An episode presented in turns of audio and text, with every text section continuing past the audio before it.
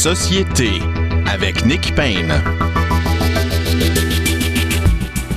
Bonjour à tous, euh, très heureux d'être au microphone pour cette nouvelle édition de Société. Beaucoup euh, de sujets d'actualité dont nous allons euh, traiter, bien sûr, aujourd'hui avec nos panélistes habituels. Et puis, en deuxième partie d'émission, Christian Rioux, correspondant du Devoir à Paris, vous le connaissez bien, il, faisait, il fait paraître Chronique du monde qui vient, chronique au pluriel. C'est donc un recueil publié chez euh, Boréal, euh, de, ces, de diverses chroniques, bien sûr, qu'il a pour la plupart fait paraître dans le Devoir ces dernières années. Il est chroniqueur au Devoir depuis, si je ne m'abuse, une quinzaine d'années, sinon plus. Il nous précisera tout ça. Donc, un livre fort intéressant parce que même si ce sont des chroniques faites pour répondre, comment dire, pour raisonner dans, le, dans, dans, l'actualité très immédiate, très quotidienne, on s'aperçoit qu'elles s'inscrivent dans un, un regard plus, plus large euh, sur, sur notre époque, au fond, et qu'elles demeurent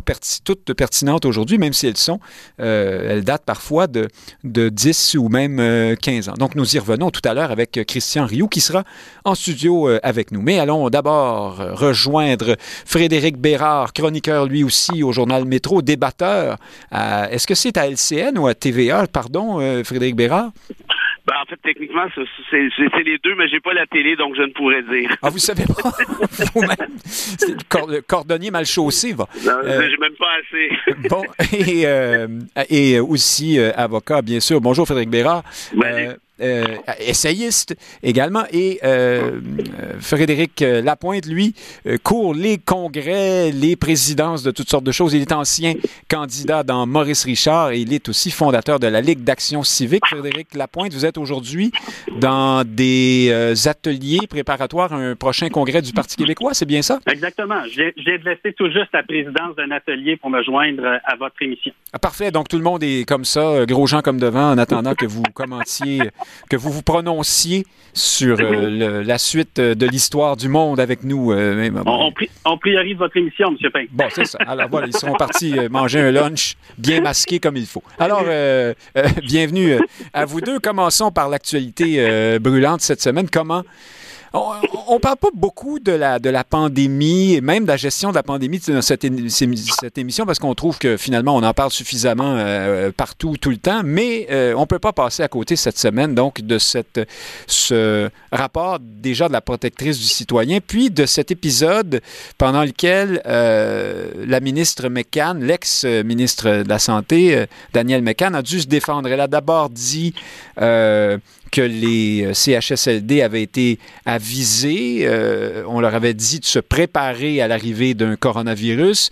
Et puis, euh, cela s'est avéré plus ou moins faux. En tout cas, elle a été contestée là-dessus. Elle a dû revenir devant les caméras pour dire, ben en fait, voici une lettre qui montre que nous avions avisé les CIS, les CIUS et je ne sais quelle autre instance intermédiaire, là, de façon plus large, qu'il fallait se préparer à une pandémie de coronavirus, ce qui n'était pas spécifiquement les CHSLD. Frédéric Bérard, est-ce que la... est-ce qu'il y a un prix euh, politique à payer pour cette semaine assez difficile pour le gouvernement Legault? Ça, c'est la question qui, euh, qui coûte cher. J'ai l'impression que ce gouvernement-là est plutôt téflon. En même temps, est-ce que, est-ce que les gens commencent à réaliser qu'ils sont en train de se faire remplir euh, assez bonnement comme des cruches? On se rappelle la semaine dernière, espèce de tactique de diversion ultra méga cheapette du gouvernement de nous parler du retour des Nordiques et du comité sur les francophones au hockey, blablabla, blablabla, en, plein cœur de cette espèce de mini tourmente. Et là, cette semaine, c'est encore plus grave, si je peux dire, parce qu'avec le dépôt du rapport euh, de la protectrice du citoyen, ce même dépôt a été coordonné par le gouvernement Legault avec l'annonce sur la vaccination des jeunes de 5 à 11 ans. Alors, tactique de diversion ultra méga cheapette numéro 2. Est-ce que les gens en, ont marre? Est-ce que les gens le voient? J'ai l'impression que, que oui, en partie. Mais est-ce que ça va être suffisant pour marquer sérieusement ce gouvernement-là qui, qui trône dans les sondages de manière euh, quand même relativement stratosphérique chez les francophones? Ça, j'en doute. Cela dit, s'il continue d'accumuler les espèces de, de, comment je te dirais, de manœuvres du genre, peut-être qu'à un moment donné, l'élastique va finir par se rompre, mais je doute que ce soit avant les prochaines élections. Un vernis pourrait peut-être craquer un peu. Euh, Frédéric Lapointe, euh, au-delà de ces, ces, débats au quotidien, là, et puis des difficultés parfois, on va appeler ça les difficultés dans la livraison du message de, du gouvernement caquiste, comme c'est arrivé cette semaine, euh, est-ce est que une des raisons pour lesquelles pour le moment, ce gouvernement demeure populaire, c'est qu'on continue de croire qu'il a fait en début de pandémie, par exemple, une erreur de bonne foi en regardant ce qui se passait ailleurs dans le monde et en décidant euh, très, très sciemment de mettre le paquet pour protéger les hôpitaux et en oubliant un peu, euh, même voire en reléguant les CHSLD euh, loin au second et au troisième plan. Et est-ce que finalement, on lui pardonne un peu ça parce qu'il ne pouvait pas savoir à ce moment-là? Et aussi parce que, et là je vous pose une question terrible, on préfère, au bout du compte, avoir perdu des personnes très âgées, en très mauvaise forme, euh, que, euh, je ne sais pas moi, nos enfants ou des adultes dans la force de l'âge qui, qui, qui, qui, devront rebâtir la société après la, pandémie, par exemple? Euh, gouverner, c'est choisir. Et, et, parfois, choisir, c'est forcément terrible, c'est forcément tragique. Qu'un gouvernement soit amené à prendre plus de risques avec les CHSLD pour en prendre moins dans les hôpitaux. C'est une décision qui se discute, qui doit être prise. C'est pas vous, c'est pas moi, c'est pas le public qui prend cette décision. On élit des gens pour qu'ils prennent ces décisions et ensuite en rendre compte. Je pense qu'il est extrêmement important que la lumière soit mise sur euh, justement le, le processus décisionnel. Qui a pris cette décision au juste? Moi, je souhaiterais que ce soit les politiciens qui prennent cette décision et qu'ils doivent en rendre compte et que la population ait à juger des politiciens. vous en doutez? Est-ce que vous en doutez? Oui, parce que la tentation des politiciens, c'est de renvoyer la responsabilité de la décision sur des experts, sur les fonctionnaires, sur les directions des CIUS, alors que ce n'est pas comme ça que c'est censé se passer. C'est la raison pour laquelle on est en démocratie et non pas en une espèce de technocratie. C'est que les décisions qui nous affectent on veut les prendre nous-mêmes par voie de délégation par nos représentants. Et oui, c'est terrible, mais je ne saurais pas dire, pour ma part, s'il s'agissait d'une mauvaise décision ou s'il s'agissait de la meilleure décision possible. C'est pour ça qu'il y a des rapports, c'est pour ça qu'il y a des études. On sait qu'au Québec, nos CHSLD étaient particulièrement fragiles, fragilisés par euh, une clientèle de plus en plus lourde, par des problèmes de personnel. Toutes ces, toutes ces situations, toutes ces données étaient connues du politique mais par ailleurs, nos hôpitaux devaient faire face à un afflux probable et énorme de gens. Eux aussi connaissent leurs problèmes de main-d'œuvre et d'organisation. Alors, ce sont des décisions difficiles, tragiques, mais gouverner, c'est choisir. Alors, le moins qu'on puisse dire, en tout cas, c'est qu'on l'a un peu, pas un peu, complètement échappé euh, dans les CHSLD. Frédéric Bérard, Frédéric Lapointe euh, dit qu'il faut faire la lumière. Hein. Il commence sa réponse comme ça, en insistant beaucoup là-dessus. Il faut savoir exactement comment les choses se sont passées. Euh, or, les partis d'opposition se sortent un peu de leur torpeur là, des, de, de, pandémique et euh, se liguent maintenant euh, pour demander au gouvernement d'instaurer une, commission d'enquête sur tout ce dossier-là.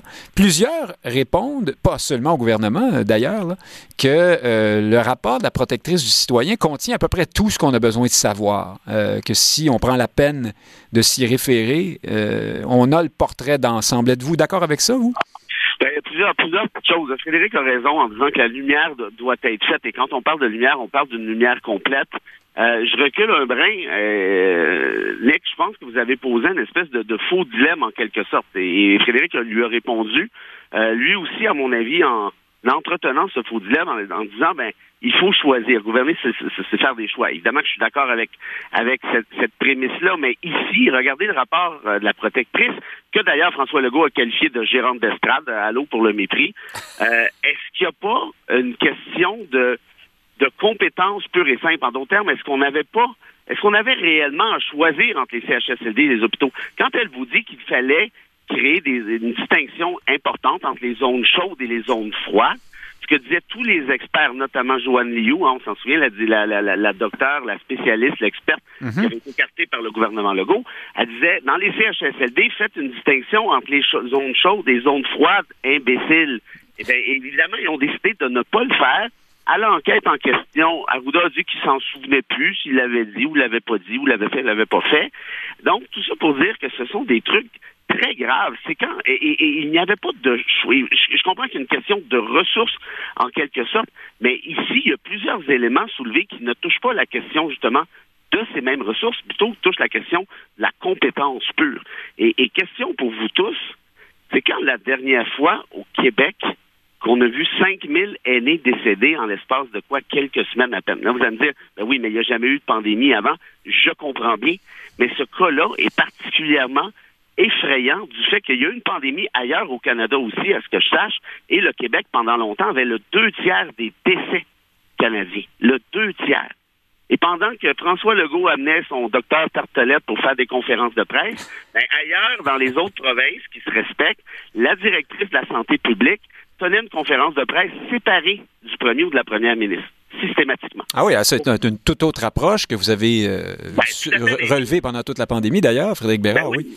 Mais, pour moi, ça, c'est, je veux dire, c'est la clé. Le, le docteur Tartelette, c'est le pantin du gouvernement Legault. D'ailleurs, après toute cette catastrophe après cette espèce de danse du pogo, rappelez-vous, là, où il chantait Oh, le go, suspends tous mes droits, je te donne le go, yo-yo. Il était tout content pendant que ça crevait au pied carré dans ses CHSLD.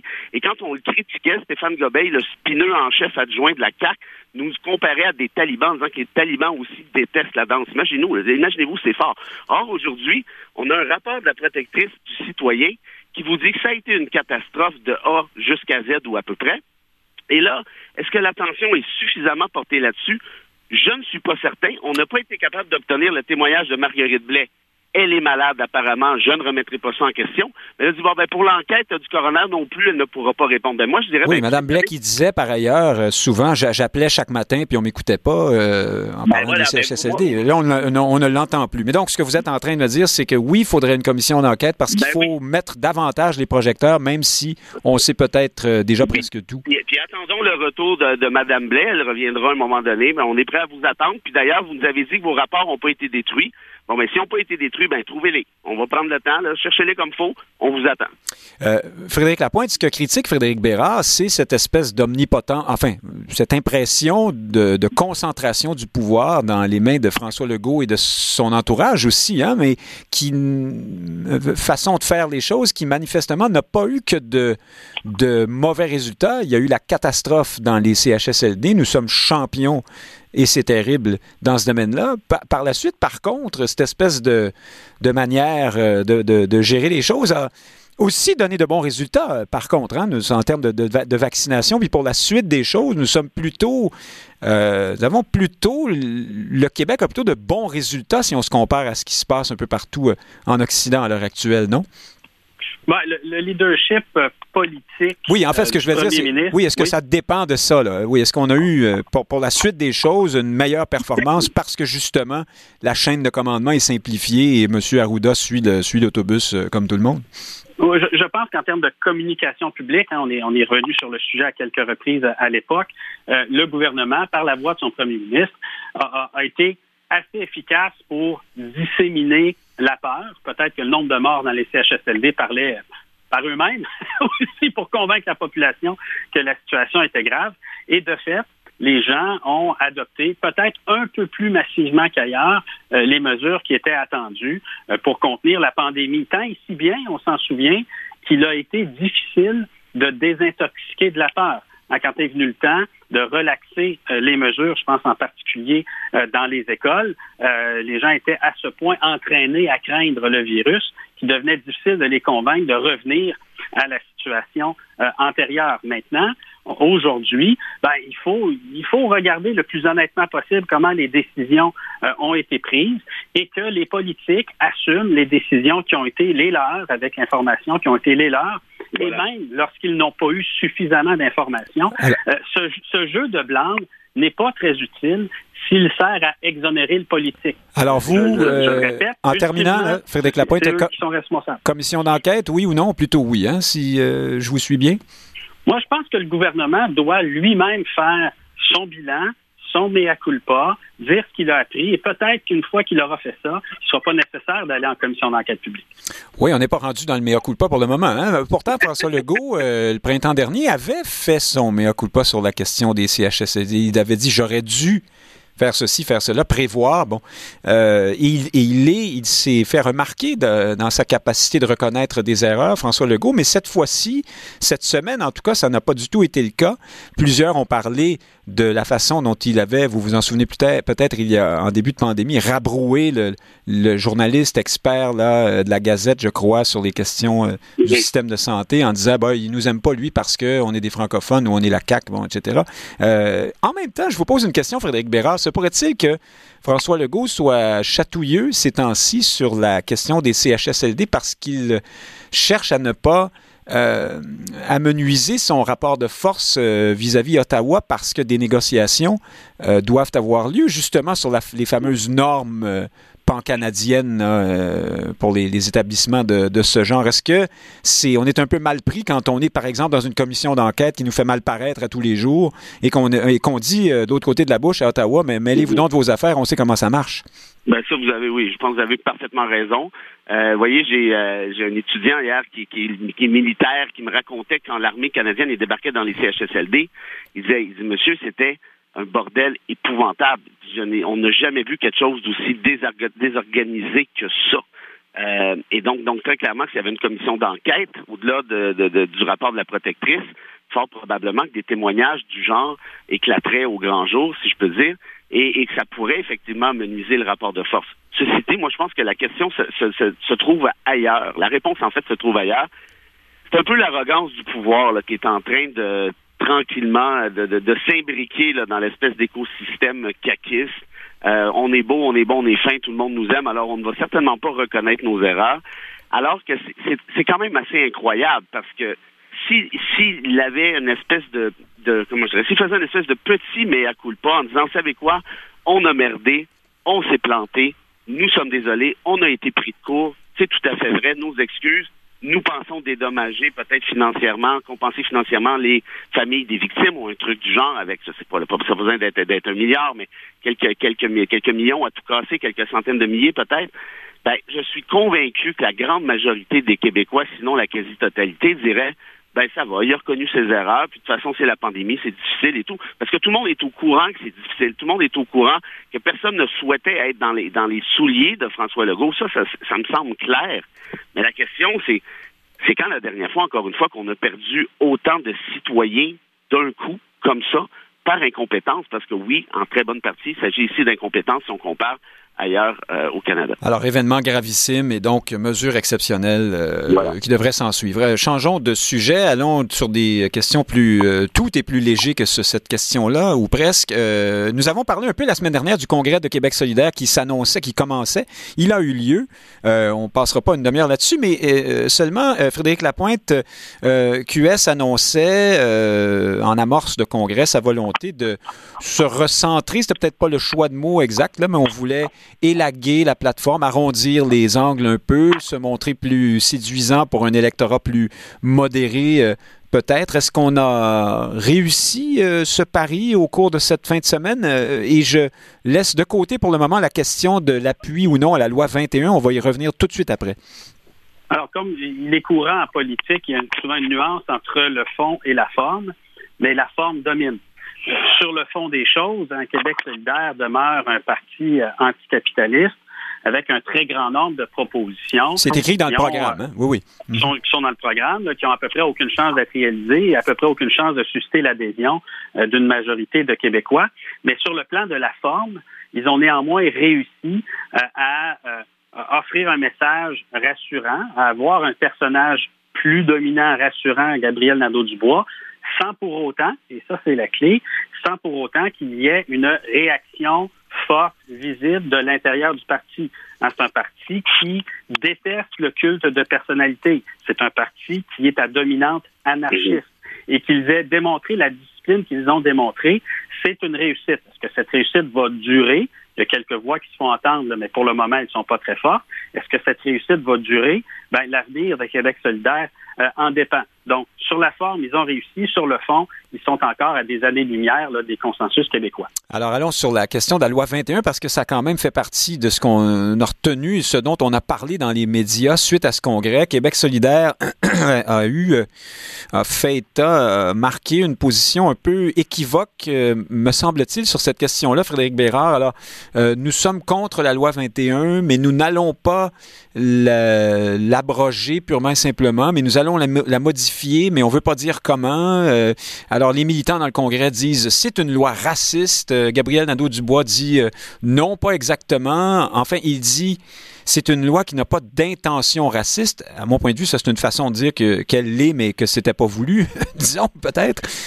Qu'est-ce que vous pensez de tout ça? Est-ce que ça va être. Est-ce que le Québec solidaire pourrait s'enfarger dans, ce, dans cette, question-là? Parce que je, je, crois, je crois savoir que ce qu'a dit Gabriel Nadeau-Dubois là-dessus n'a pas plu à ses militants, ni à ses militants les plus enflammés, ni à un électorat plus modéré qui, qui, qui, aurait, qui aimait autrefois Québec solidaire, partisan de la ligne euh, Bouchard-Taylor, par exemple. Ben, il y a plusieurs choses à dire euh, là-dessus. Frédéric en a dit quelques-unes, euh, mais sur la loi 21, c'est pire que ça, Nick. Parce que Nadeau Dubois a dit, nous l'allons, ce que vous avez dit est juste, mais il a ajouté un truc suivant, nous l'allons pas parler de laïcité jusqu'à la prochaine élection. Oui, parce que c'est un piège. Hein, en d'autres votez pour nous, puis on verra après. Or, vous voyez, la semaine dernière, je vous disais que Nadeau Dubois, c'est un fin finaux, et je le dis, je le dis même pas avec mépris, je le dis même avec une quasi-admiration. C'est un, un, gars qui est excessivement intelligent, je vous le dis. Et là, s'il est en train de, de, de, faire le tour de force de taire les voix dissidentes de QS lors de son rangement vers l'espèce de centre, franchement, ça, c'est euh, quand même assez exceptionnel. Il, aura réussi euh, une espèce de, comment je dirais, de...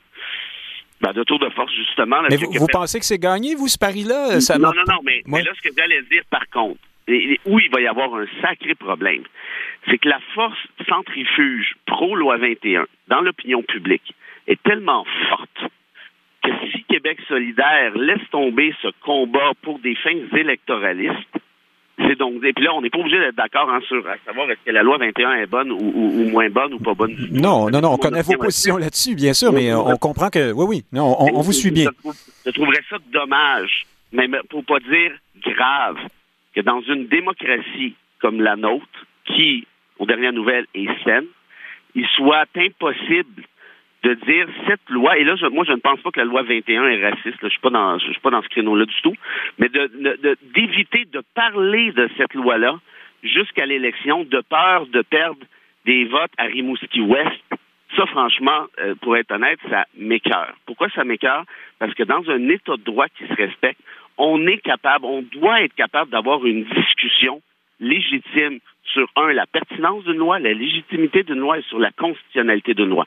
Or, Québec solidaire, en balayant ceci dans le sous le tapis, devient en quelque sorte comme les autres partis essentiellement, et c'est un peu le pari de Nadeau-Dubois. On va se centrer pour devenir une alternative raisonnable, légitime à la CAQ pour tasser un peu le Parti libéral qui a une marque de commerce assez abîmée, merci, on le sait, depuis les années Charret et Couillard, et donc peut-être ultimement penser à exercer le pouvoir. Ce à quoi moi j'aurais pas un problème fondamental, mais si on le fait en délaissant les principes de base comme celui-ci, ça, franchement, c'est, à vrai dire, c'est méprisable. Alors, vous, vous auriez aimé que, qu'on, reste clair chez Québec solidaire? Enfin, vous pensez qu'il aurait été préférable du point de vue de la, de comment dire, de l'hygiène politique, qu'on ben dise, oui. nous sommes toujours opposés, nous allons abroger cette loi et nous ferons ceci. après, Nick, les gens votent, pour Québec solidaire de ce fait-là ou contre Québec solidaire de ce fait-là, mais au moins on sait à quoi s'attendre.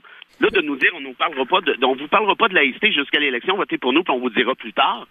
Non, mais c'est quoi cette histoire-là? cette ben, loi-là euh, est au cœur d'une posture qu'on a, qui, est québécoise pour le moment, et, cette posture-là, ben, on a le droit d'en débattre.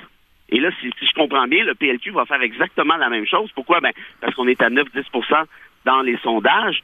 Donc, je, comprends toute l'espèce de mécanique politique. Je suis pas stupide, mais je trouve, peut-être que c'est moi qui est trop idéaliste aussi, mais si on se refuse des débats du genre, même en élection, et là, là, ça va mal. Frédéric Lapointe, euh, n'y a-t-il pas là effectivement un, filet ouvert dans lequel M. Legault pourra compter des buts à profusion euh, chez Québec solidaire? Et puis, il n'y a pas aussi une forme de modus operandi qui se répète, c'est-à-dire qu'à la dernière élection, on euh, s'était montré en accord avec ce qu'on a appelé le compromis Bouchard-Taylor sur les questions de port de signes religieux ostentatoires. Et puis, tout de suite après l'élection, on change d'idée euh, de façon, euh, ma foi, hein, très, très, très, très marquée. Là. 90% des militants au Congrès se prononcent contre cette position qui avait été prise par l'aile parlementaire du parti à l'origine. Est-ce qu'on va pouvoir répéter, on peut pas répéter l'exploit deux fois. Cette fois-ci, les, les électeurs vont attendre Québec solidaire dans, le tournant, comme on dit, sur cette question? Ben, non seulement euh, les électeurs, mais euh, sur la patinoire politique, euh, il faut considérer qu'à moins de faire du patinage artistique, il y a une autre équipe sur la glace. Et, l'apprentissage, peut-être à la dure, qu'a fait le Parti québécois, c'est le suivant c'est qu'à chaque fois que les gens décident de ne pas parler de référendum, ben c'est à ce moment-là que les adversaires en parlent encore davantage. Donc, euh, ah, vous avez remarqué ça, vous? Ben oui. Ah oui, on a remarqué ça au fil du temps, hein, au fil des décennies. On finit plans de Peut-être. Non, mais je veux dire, les libéraux vont parler de d'agenda référendaire caché chez les péquistes lorsque les péquistes cherchent effectivement à le cacher. Je crois que ça va être la même chose avec euh, Québec solidaire. Euh, le fait que Québec solidaire évite cette question va amener le gouvernement euh, euh, sur ce terrain et, euh, ma foi, l'élection va perdre malheureusement ou heureusement quelques semaines de campagne sur quelle est la vraie position de Québec solidaire sur la loi 21. Donc, c'est peut-être un calcul favorable, mais euh, si quelqu'un pense éviter la question euh, de la loi 21 à la prochaine élection, euh, il se trompe. Ça pourrait être raté. parlons des libéraux parce que le temps nous bouscule un peu. Dominique Anglade est elle aussi dans un congrès en fin de semaine.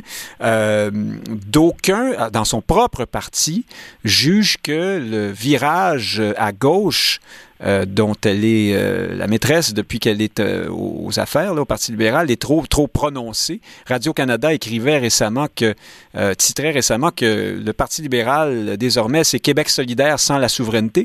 Quand on sait la place qu'occupe la, la, souveraineté à Québec solidaire, ça revient un peu à dire que le Parti libéral, c'est Québec solidaire.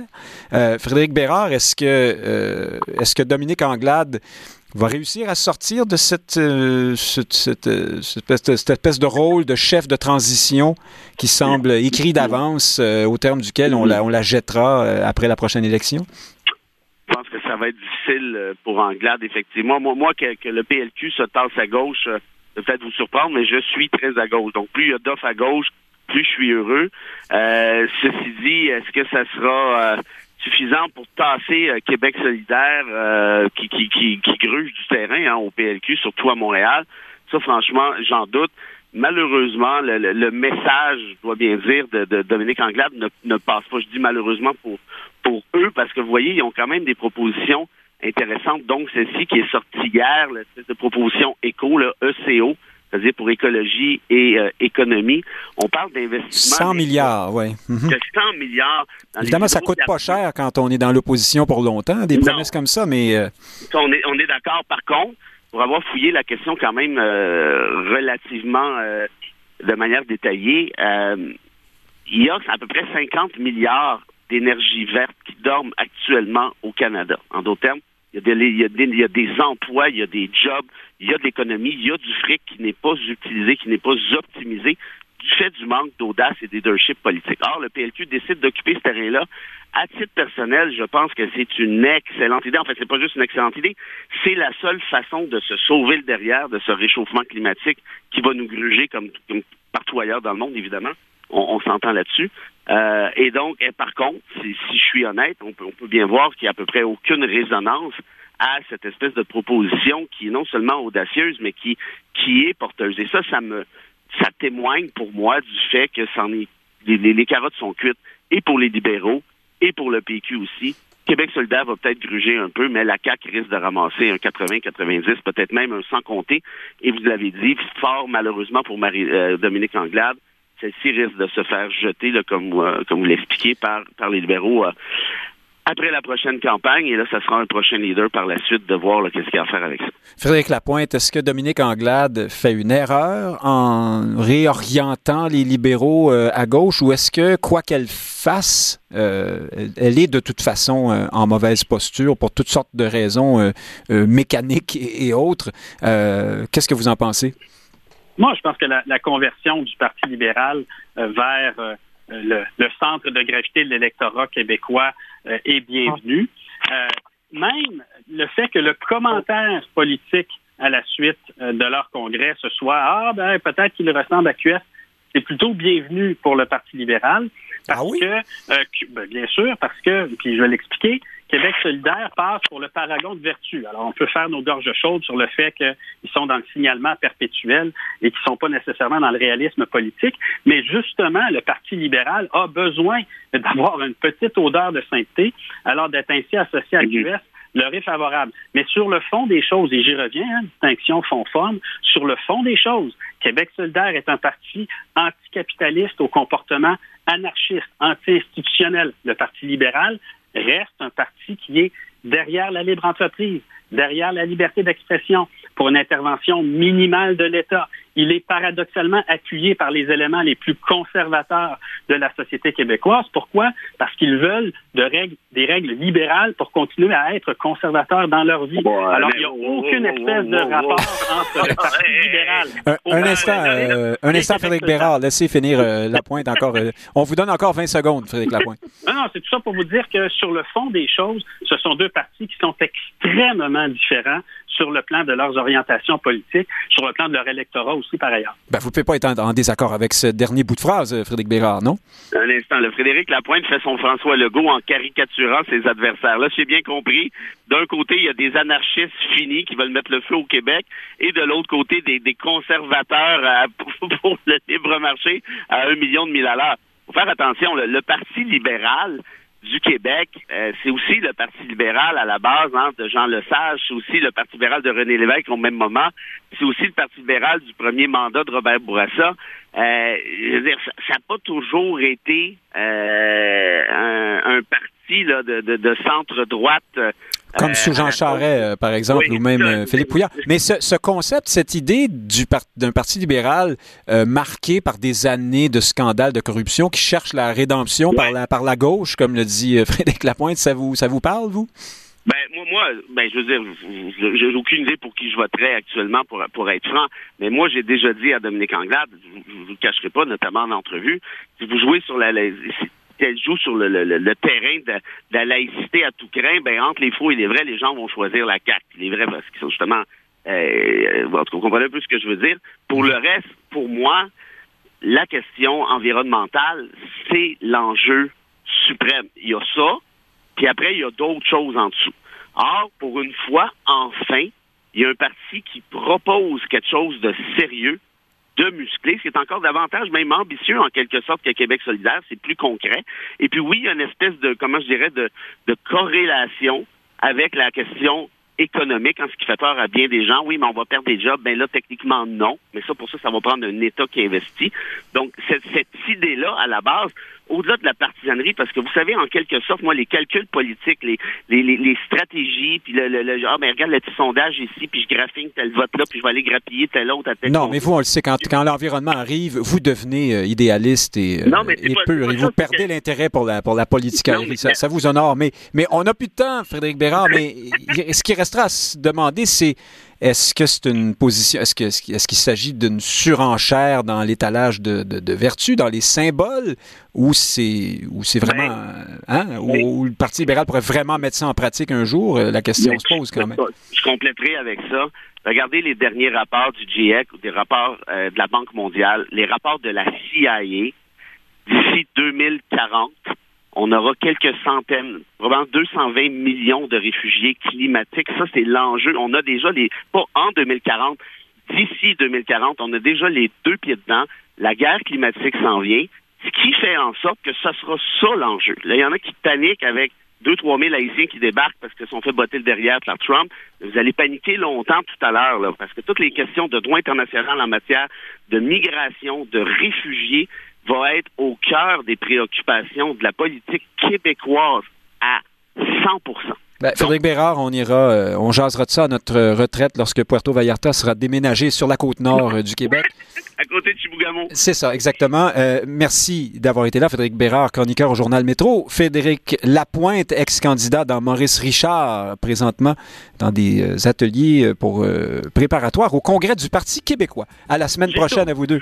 à la semaine prochaine. Merci. dans un instant, nous discutons avec Christian Rioux, qui nous nous attend en coulisses. À tout de suite.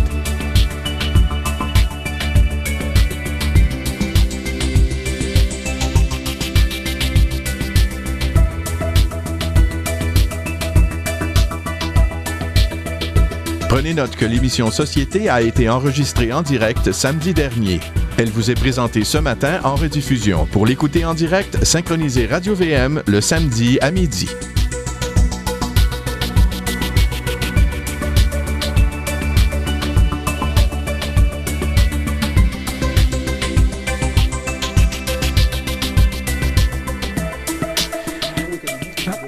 Alors, euh, Christian Rioux, euh, qui est euh, correspondant du journal Le Devoir à Paris, mais il n'est pas à Paris, il est aujourd'hui avec nous dans le studio. Christian Rioux, d'ailleurs, c'est la première fois qu'on reçoit quelqu'un ici depuis, je ne sais plus quand, le début de la, pandémie, ah bon? je crois. Ben, Donc, vous inaugurez. très heureux d'inaugurer la, chose. Voilà. que je ne suis pas le dernier. Du moins, dans cette émission, j'espère aussi. on nous annonce toutes sortes de nouveaux variants sophistiqués à la mode, plus fort que jamais. On, verra pour la suite. Mais justement, vous êtes à Montréal pour le lancement de ce livre qui qui, qui, euh, qui, dans le fond, rassemble une quantité assez près 80 quelques... À peu près 80, oui, presque 80. chroniques là, qui ont été pour la plupart publiées dans Le Devoir. Euh, ça remonte à... Alors, la première, au début du livre, je pense que c'est en 2006. mais disons que généralement, on est entre 2015 et aujourd'hui. Hein, plus, oui, un peu plus. oui, c'est ça. Ce qui est intéressant d'ailleurs avec celle de 2006. Alors, je, répète, je, je rappelle d'abord que le livre s'appelle Chronique du monde qui vient, la nouvelle guerre culturelle. C'est publié aux éditions du Boréal. Ça vient juste euh, d'être lancé et c'est dans toutes les bonnes librairies. mardi, oui. C'est ça. Peut-être pas chez Walmart encore, mais ça... Euh, peut-être pas, peut mais on ne sait pas. Ça, ça, ça, pourrait... J'irai vérifier.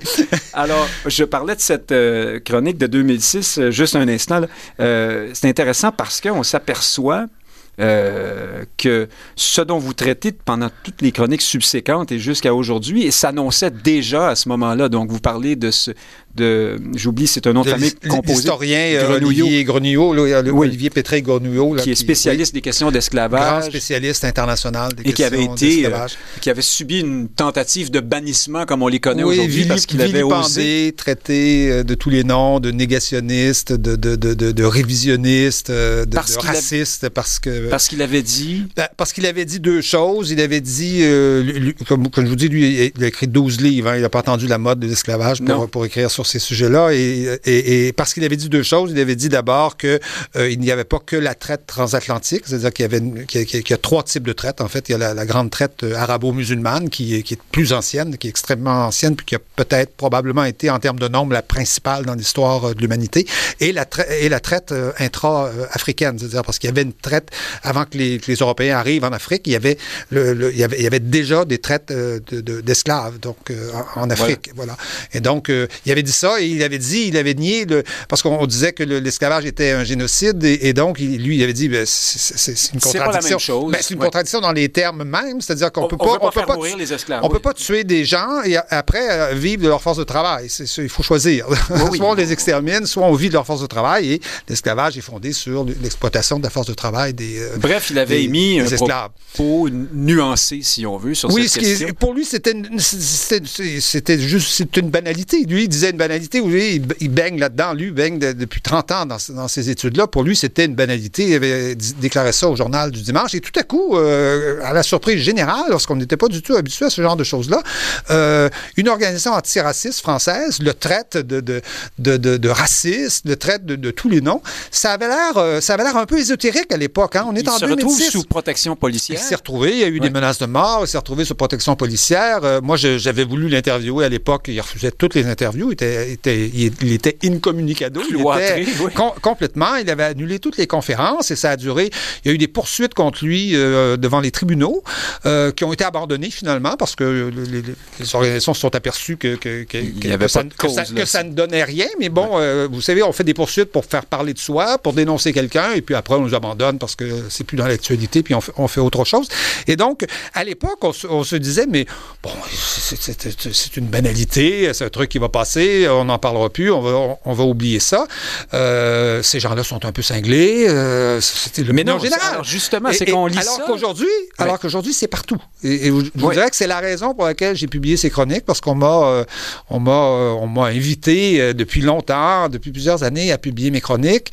Et je, je, je résistais, vous voyez, je, disais, je me disais, bon, sachant qu'une chronique, une chronique, ça dure 24 heures, une bonne chronique, ça dure 48 heures, et une très, très bonne, ça dure une semaine. Bon, donc, je ne fais pas d'illusions là-dessus. Ah ben là, on est rendu à 15 ans ici. Oui, et, je me suis aperçu que, dans le fond, j'avais levé des lièvres quelque part. J'avais, euh, j'avais, euh, j'avais, euh, ça, ne s'appelle pas des scoops, mais bon, on peut faire des scoops aussi dans le domaine des, des idées. Et que donc, je, peut-être qu'il sera intéressant pour le lecteur de voir que tout ça n'est pas né de la dernière pluie, c'est pas né d'il y a un an, d'il y a deux ans, d'il y a cinq ans. En tout cas, ça a au moins 15 ans, probablement plus que ça, mais qu'on peut peut-être retracer l'historique, l'évolution, une espèce de crescendo de ces, de ces courants. De ces euh, courants-là, de ces justement, qui sont, qui sont au... Euh, oui. il, y a, il, y a, ce sujet-là qui est un peu la ligne de, de force qui, qui, qui, qui, tient toutes les chroniques ensemble dans le livre. Donc, le sujet de la censure qui nous revient par la, par la nouvelle gauche, euh, appelons-la comme ça. Aujourd'hui, on dit les, le wokisme. Oui, on, appelle ça, c'est un mot que je déteste, mais bon, on n'en a pas vraiment Il disparaîtra probablement, on trouvera autre chose, j'en sais rien. J'espère.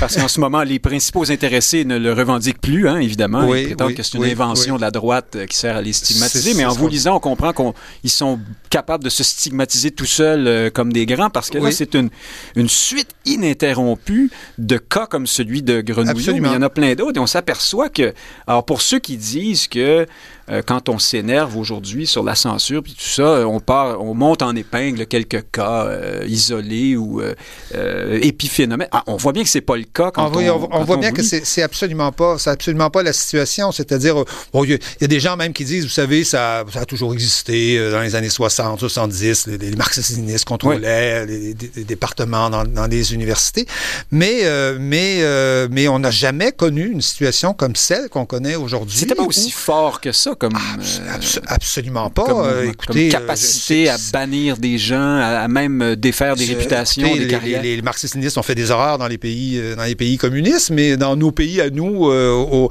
au, Québec, jamais ces gens-là n'auraient eu même l'idée de, de, censurer, de décrocher des tableaux, de, de congédier des gens dans un orchestre symphonique comme on l'a fait à Londres, une vingtaine de musiciens qu'on congédie parce qu'ils étaient blancs. voyez? Hier, l'Université d'Ottawa affiche un poste pour lequel l'un des critères essentiels, c'est la couleur de la peau. C'est la hein. couleur de la peau. Vous, imaginez ça, dans les, dans les années 60, ces gens-là auraient été dénoncés comme des racistes. Hein, tout le monde aurait dénoncé de, massivement. On aurait, toutes les organisations dites de gauche seraient lancées contre ces gens-là, auraient fait des manifestations pour dire, mais vous êtes raciste en exigeant, que en exigeant une couleur de peau euh, pour, pour, pour un poste. Embaucher un professeur, pour, pour, embaucher un professeur, ce qui, ce qui est d'ailleurs terrible parce que... Enfin, Incidemment, un professeur c'est ça, quelqu'un qui doit transmettre euh, le savoir, les qui doit transmettre le savoir, mais on imagine, on imagine que si ce genre de critères se généralise, la, médiocrité de l'enseignement universitaire auquel on va, euh, on va, on va aboutir, parce, que, parce que parce que le, critère essentiel de l'enseignement universitaire, ça doit être la qualité des professeurs, ça doit être la qualité de l'enseignement, le haut niveau de, de, de, de connaissances, de, de, savoir, de, recherche. Et si on abandonne ces critères-là, écoutez, on, on, s'en va vers une société où on va nager euh, dans la médiocrité. Déjà que c'est pas si terrible que ça dans certains, dans certains Quand c'est pas la médiocrité, c'est la présomption d'incompétence qu'on fait peser sur les gens euh, en faveur desquels on opère une espèce de fait, En fait, on se retrouve dans une situation où, chacun ne parler du monde que à partir de soi-même, c'est-à-dire à partir de ce qu'il est. Moi, si moi je suis blanc, je ne peux parler que des blancs. Si je suis noir, je ne peux parler que des noirs. Si je suis un homosexuel, je ne peux parler que des homosexuels. Mais euh, ça, ça s'appelle ça s'appelle à terme la guerre civile c'est-à-dire qu'il n'y a plus de, il y a plus de, il y lien commun, il n'y a plus d'universalisme, évidemment, il n'y en a plus, il n'y a plus de, plus de lien commun de vivre ensemble euh, au Québec, par exemple. Moi je, moi, je veux bien l'identité homosexuelle, je veux bien. Bon, écoutez, mon histoire n'est pas celle-là. Alors, que, voulez-vous? Je ne peux pas participer à cette identité-là. Je suis pas noir non plus. voilà, je suis pas... donc, vous ne pouvez pas en parler. Donc, donc je ne peux pas en parler. C'est l'interdiction de parler d'un sujet si on n'est pas, si on n'est pas de ce, de ce lieu-là. Alors que la, la conversation démocratique, c'est exactement le contraire. On a fondé des démocraties, on a fondé des nations justement pour sortir les gens des tribus, pour les sortir des tribus, pour leur permettre d'avoir une, identité commune accessible à tous. L'identité québécoise, c'est accessible à tout le monde. Hein. Vous connaissez les paroles de mhm. mon pays, de, Gilles Vigneault. C'est la meilleure définition de ce qu'on, de qu'on peut appeler identité à tous les hommes de la terre euh, euh, que, que, que, que, j'accueille, mon temps et mon espace pour préparer le feu, la glace, euh, etc., pour, le, pour les humains de l'horizon. Voilà. Mais Christian Rioux, l'étonnant de, la nouvelle gauche, que, que, vous critiquez beaucoup dans votre livre, vous répondront oui, mais l'universalisme ou cette, ces, ces, ces, prétentions à l'effet que tout le monde est égal sur le même pied ont été inventés par le les dominateurs, les dominants, pour, pour mieux euh, tasser les autres. Oui, euh, c'est le, le, vieux, le vieux discours marxiste. Hein? C'est le vieux discours marxiste. Euh, le droit bourgeois, c'est mm de n'est qu'un paravent pour, pour, pour, Vous en parlez dans, dans une Oui, pour dissimuler les inégalités, pour cacher l'exploitation de la classe ouvrière. À, l'époque, on disait ça on disait ça de la classe ouvrière. Aujourd'hui, la classe ouvrière, on la trouve raciste et, ben, trop réactionnaire. Pour, réactionnaire Est-ce que ce sont des marxistes culturels, comme on le dit parfois? oui, ben, oui je, je pense qu'on peut le dire parce que le raisonnement est le même. Donc, ils euh, ont, ils ont abandonné ce peuple trop conservateur et ils se sont euh, Écoutez, dans les années, les euh. Dans, les années 60, on, en parlait, les universités étaient dominées, du moins dans le domaine des sciences humaines, par la pensée, par la pensée marxiste, effectivement, qui rêvait, elle, d'un prolétariat qui allait faire la révolution, qui allait changer le monde. Et écoutez, le prolétariat, lui, ça lui tentait pas vraiment de faire ça tout à fait. Le prolétariat voulait améliorer les ouvriers, voulait améliorer leurs conditions de travail. on avait mieux à faire. Il, voulait, il voulait avoir accès à l'éducation. Il voulait, oui, s'instruire, mais euh, euh, faire la révolution, changer le monde complètement, non, ça ne les intéresse. Ils voulaient des familles, ils voulaient se marier, faire des enfants. Hein, quelle horreur aujourd'hui. Et, et, et, donc, et donc toute cette intelligentsia de gauche, je vous dirais, à ce moment-là, euh, s'est retrouvée, s'est retrouvée abandonnée par son prolétariat dont elle attendait à peu près tout. Donc, elle s'est réfugiée dans les universités, souvent dans les médias, aussi dans les, dans les journaux. Et, concrètement, on peut, on peut suivre des, carrières comme ça. Des gens se sont réfugiés dans les universités. Et là, tout à, et là on, s'est cherché finalement un nouveau, un nouveau prolétariat. Euh, et on s'est rabattu sur, euh, sur les immigrants, euh, sur les femmes, sur les transgenres, les minorités. Donc, sur toutes ces, sur toutes ces minorités qu'on a rêvé donc de, d'associer, de, de, mettre ensemble. en, France, euh, en France, il y a même, il y a même des think tanks euh, euh, très connus. Terra Nova, par exemple, qui, mhm. fait un rapport au Parti socialiste, hein, qui, étudie la situation du Parti socialiste et qui dit au Parti socialiste, écoutez, les milieux ouvriers, populaires, tous ces milieux-là, ça ne vous mènera pas au pouvoir. Vous devriez plutôt... Vous devriez, si on regarde les sondages, euh. Puis, en termes de marketing politique, vous devriez plutôt aller chercher euh, des votes de sections, de, différents, de, différentes sections de la population, euh, les Noirs, les etc., etc. Donc, c'est celle, dont on parle. Et, les partis, les, partis de gauche ont fait ça. le Parti socialiste français a, fait ça. le Parti démocrate américain clairement, clairement fait ça et abandonné ce qu'on ce qu'on appelait auparavant les milieux populaires, abandonné à la droite les, les milieux populaires qui, en France, essentiellement votent, euh, Rassemblement national ou votent, euh, à droite en général, et aujourd'hui, sont absolument pas, absolument pas à gauche. Donc, la, gauche a abandonné ça pour, au profit de couches euh, particulières. Et souvent avec des résultats plus que mitigés. C'est le cas du Parti socialiste, avec le des Parti québécois ici, dans une certaine mesure. Oui, oui, je pense que C'est ce que vous dites, en tout cas, dans une de vos chroniques. absolument, avec des résultats insignifiants. Avec des résultats sont les Danois, enfin, c'est... oui, le Danemark. Là où la gauche a fait son, son inventaire sur ces questions-là. Il a plutôt choisi de répondre aux, préoccupations sur l'immigration et elle a gagné. Absolument. Il y a quelques, il y a quelques partis sociaux-démocrates qui, qui, qui aujourd'hui euh, ont, ont, compris euh, ont compris qu'elles devaient s'interroger sur, sur leur programme et ne pas nécessairement suivre cette, cette, cette voie qu'on décrivait. Et moi, j'ai eu la chance de faire, de, de, faire, de, de, partir en reportage au, Danemark, d'interviewer euh, des gens dans le Parti social-démocrate euh, danois, où on, où on s'est dit, écoutez, une des grandes préoccupations des milieux populaires, des milieux ordinaires, c'est l'immigration.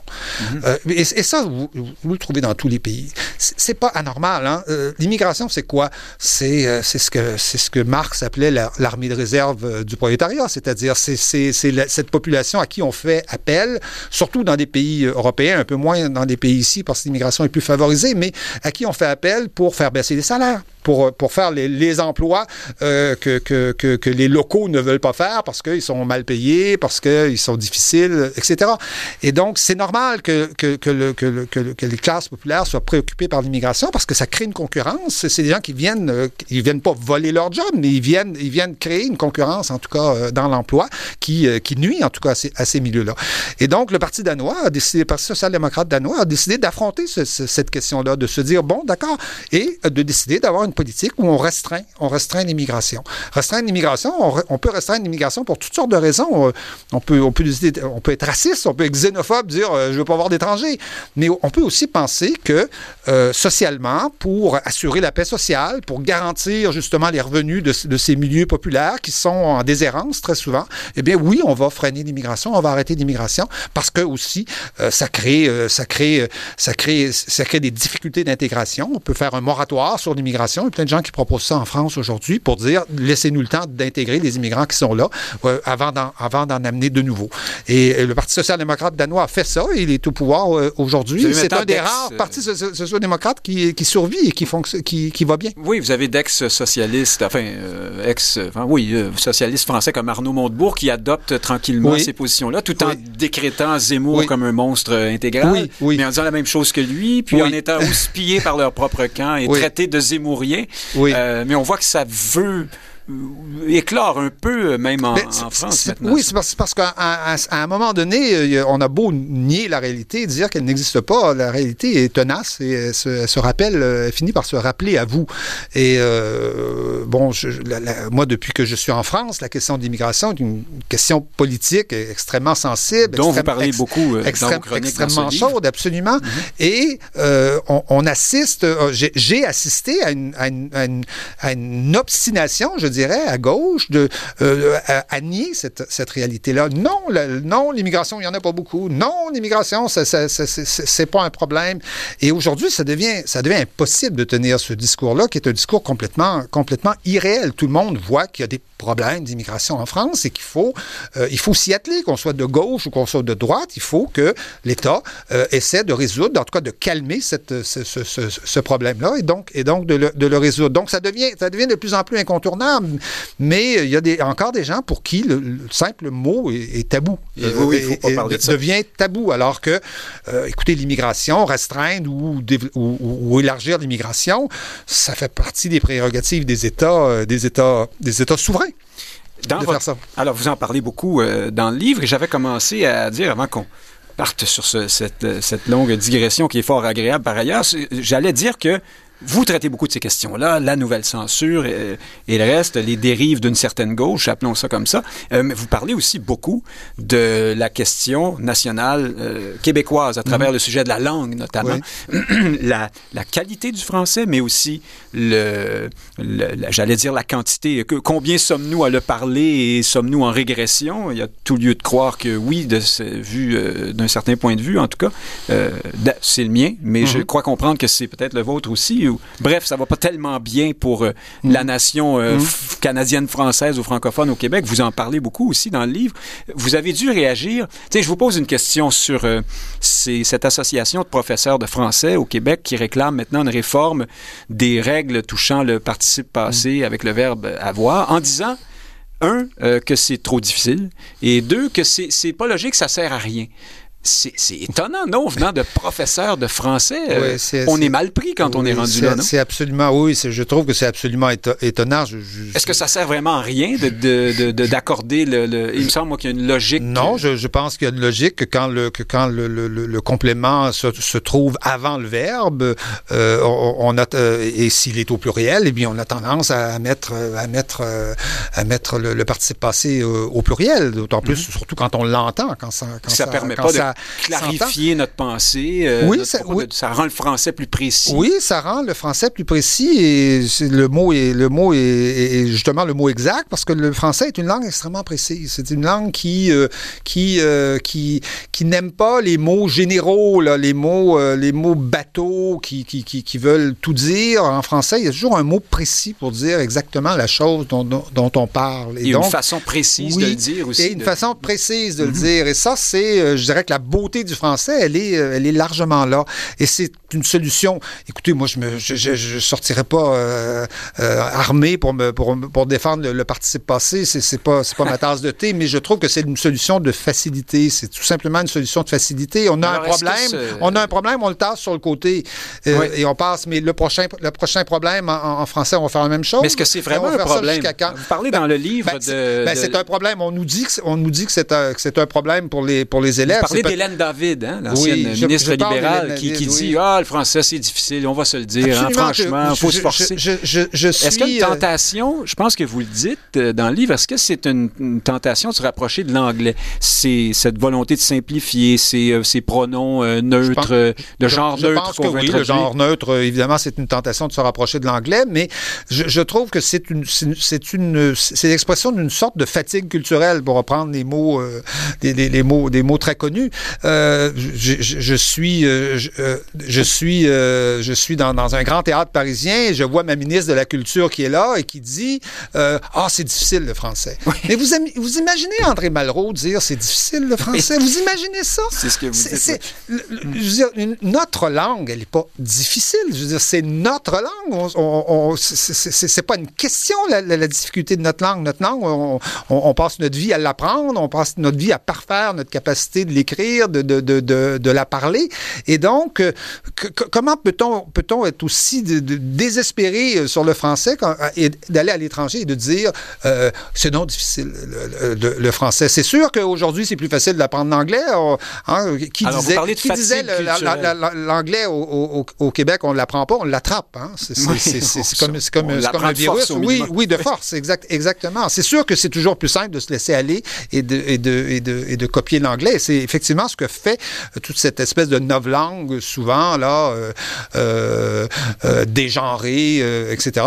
on ne sait plus comment. Alors, est-ce que notre protection vaccinale contre l'anglicisation arrive à terme, Christian Rioux? Vous, avez, semblé assez pessimiste. Oui, je pense qu'on aura besoin d'une troisième dose. Oui, je pense qu'on a très, très, sérieusement besoin d'une troisième dose et on aurait besoin de, de, de, de, de, ah, regagner une fierté de, de, La fatigue culturelle. Oui, oui. Vous, parlez, c'est une sorte de fatigue nationale, identitaire. Oui, oui, une fatigue culturelle, je pense qu'on sent qui, qui est compréhensible. Hein? Perdu deux référendums. Euh, euh, la situation, la situation des, des, des, des Québécois francophones n'est pas facile en Amérique. On, peut comprendre qu'on ait des périodes de, de, reflux, des périodes difficiles comme, comme ça. Mais je pense qu'on a vraiment besoin de regagner une, une, fierté, euh, une fierté culturelle, une fierté linguistique, celle qu'on avait, qu'on a eue dans les années 60. Alors non, le gouvernement nationaliste de la CAQ, c'est pas suffisant? Ben, non, il, il, semblerait que non. Le, le, le, le, gouvernement de la CAQ nous annonce, nous dit qu'il est national nationalisme, sur la question de la langue, par exemple, il refuse d'appliquer la loi 101 euh, au Cégep. Christian Rio, chroniqueur du journal Le Devoir à Paris, entre autres euh, occupations, disons, disons ça comme ça. Vous avez publié Chronique du monde qui vient euh, chez Boréal. Je le recommande à nos lecteurs, évidemment. Merci beaucoup de nous faire un tour en studio. Merci infiniment, c'est un plaisir. Merci à Pierre de Gagné à la mise en onde, chers auditeurs. Nick Payne qui vous dit à samedi prochain.